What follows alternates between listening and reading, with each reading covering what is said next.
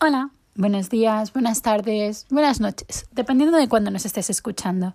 Y bienvenido a un nuevo episodio del podcast de Ultimate Paddock Pass, donde encontrarás resúmenes de carreras, toda la información necesaria de la Fórmula 1, la Fórmula 2, la Fórmula 3 y la Fórmula E, así como todos los cotilleos que nos lleguen desde el paddock y las fábricas y aquellas noticias y comentarios deportivos que nos resulten muy interesantes.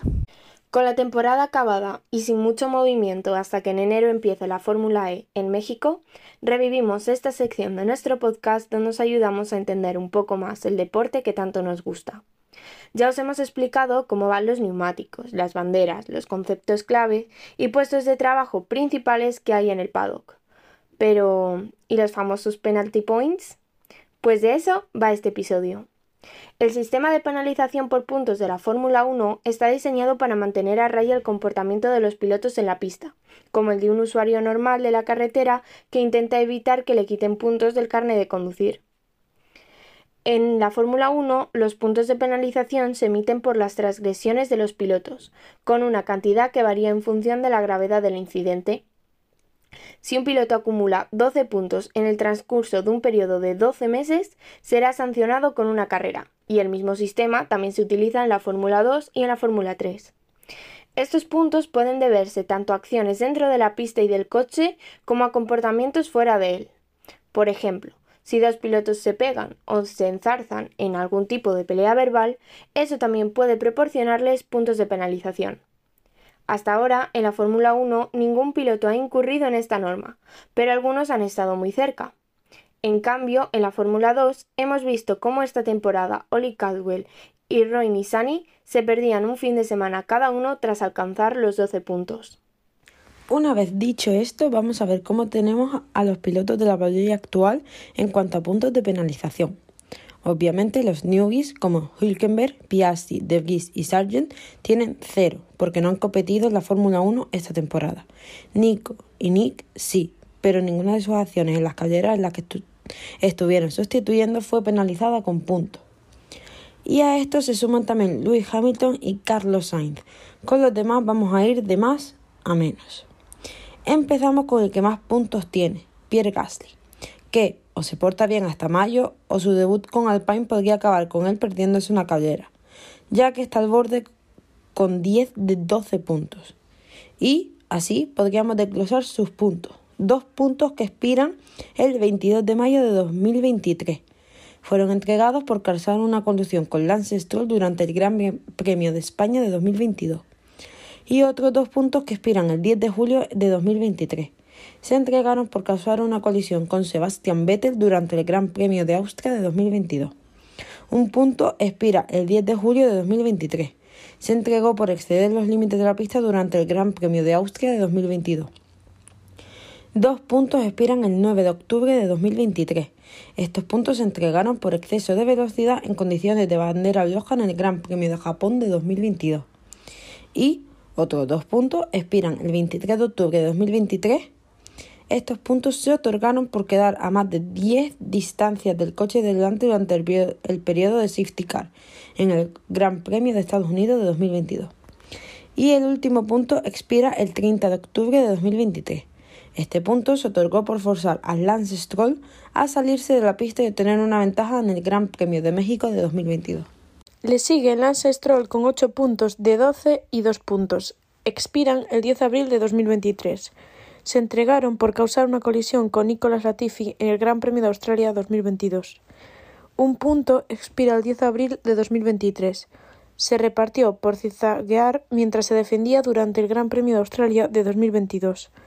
Dos puntos expiran el 23 de octubre de 2023.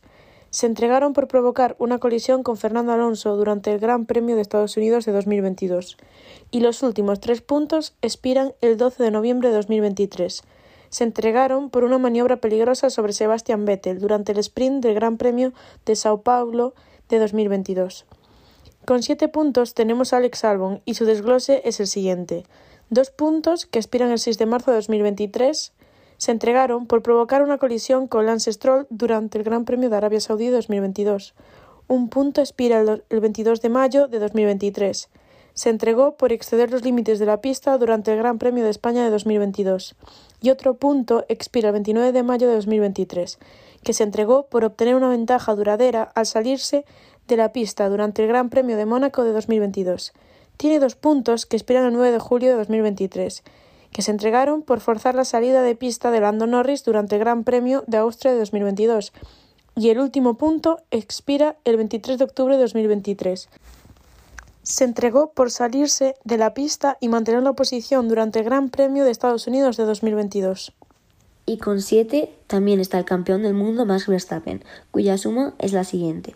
Dos puntos que expiraron el 21 de noviembre de 2022 se entregaron por ignorar las dobles banderas amarillas durante la clasificación del Gran Premio de Qatar en 2021. Y, otras, y otro más que expira el 5 de diciembre de 2022. Se entregó por salirse de la, de la pista y obtener una ventaja durante el Gran Premio de Arabia Saudí en 2021. También son dos puntos los que expiran el 5 de diciembre de del 2022 que se entregaron por provocar una colisión con Lewis Hamilton durante el Gran Premio de Arabia Saudí de 2021. Y finalmente, dos puntos que expirarán el 13 de noviembre de 2023 se, se entregaron por causar una colisión con Lewis Hamilton durante el Gran Premio de Sao Paulo en 2022. Vamos, que Max eh, empezará la temporada solo con dos puntos, ya que cinco expirarán antes de que se acabe el año. Con seis puntos tenemos a Fernando Alonso de los cuales mínimo tres no entendemos por qué los tiene, para ser sinceras, y van de la siguiente manera. Dos puntos que expirarán el 8 de mayo de 2023 se entregaron por provocar una colisión de con Pierre Gasly durante el Gran Premio de Miami en 2022. Un punto que expirará el, 5 el 8 de mayo de 2023 se entregó por, por cortar la pista y obtener una ventaja durante el Gran Premio de Miami en 2022. Otro punto que expirará el 19 de junio de 2023 se, se otorgó con Sinzagor mientras que defendía durante el Gran Premio de Canadá de 2022 y finalmente dos puntos que expirarán en noviembre de 2023 que se otorgaron por causar una colisión con Esteban Ocon durante el Sprint Race en, la gran, el Gran Premio de Sao Paulo de 2022. En la misma situación está Yuki Tsunoda, con dos puntos que expiran el 5 de diciembre de 2022. Se entregaron por provocar una colisión con Sebastián Vettel durante el Gran Premio de Arabia Saudí de 2021. Dos puntos que expiran el 3 de julio de 2023 se entregaron por causar una colisión con Pierre Gasly durante el Premio de Gran Bretaña de 2022 y dos puntos que expiran el 9 de septiembre de 2023. Se otorgaron por no reducir la velocidad por las banderas amarillas durante las prácticas 2 del Gran Premio de Italia. Él como Max empieza la temporada con dos puntos menos, porque los primeros caducan antes de que empiece la temporada de 2023. Con cinco puntos tenemos a Esteban Ocon, que tiene dos puntos que expiran el 20 de marzo de 2023. Se entregaron por causar una colisión con Mick Schumacher durante el Gran Premio de Bahrein de 2022.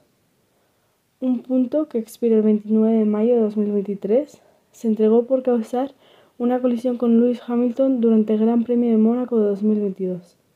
Y dos puntos que expiran el 23 de julio de 2023 se entregaron por causar una colisión con Yuki Tsunoda durante el Gran Premio de Francia de 2022.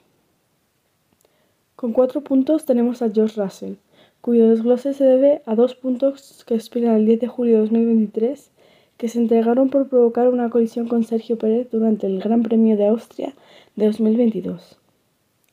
Y dos puntos que expiran el 23 de octubre de 2023 se otorgaron por causar una colisión con Carlos Sainz durante el Gran Premio de Estados Unidos de 2022. También está con cuatro puntos Juan Yuzhu y son un punto a expirar el 26 de marzo de 2023, que se entregó por obtener una ventaja duradera al abandonar la pista durante el Gran Premio de Arabia Saudí de 2022. Otro punto que expira el 10 de julio de 2023 este se le entregó por exceder los límites de la pista durante el Gran Premio de Austria de 2022.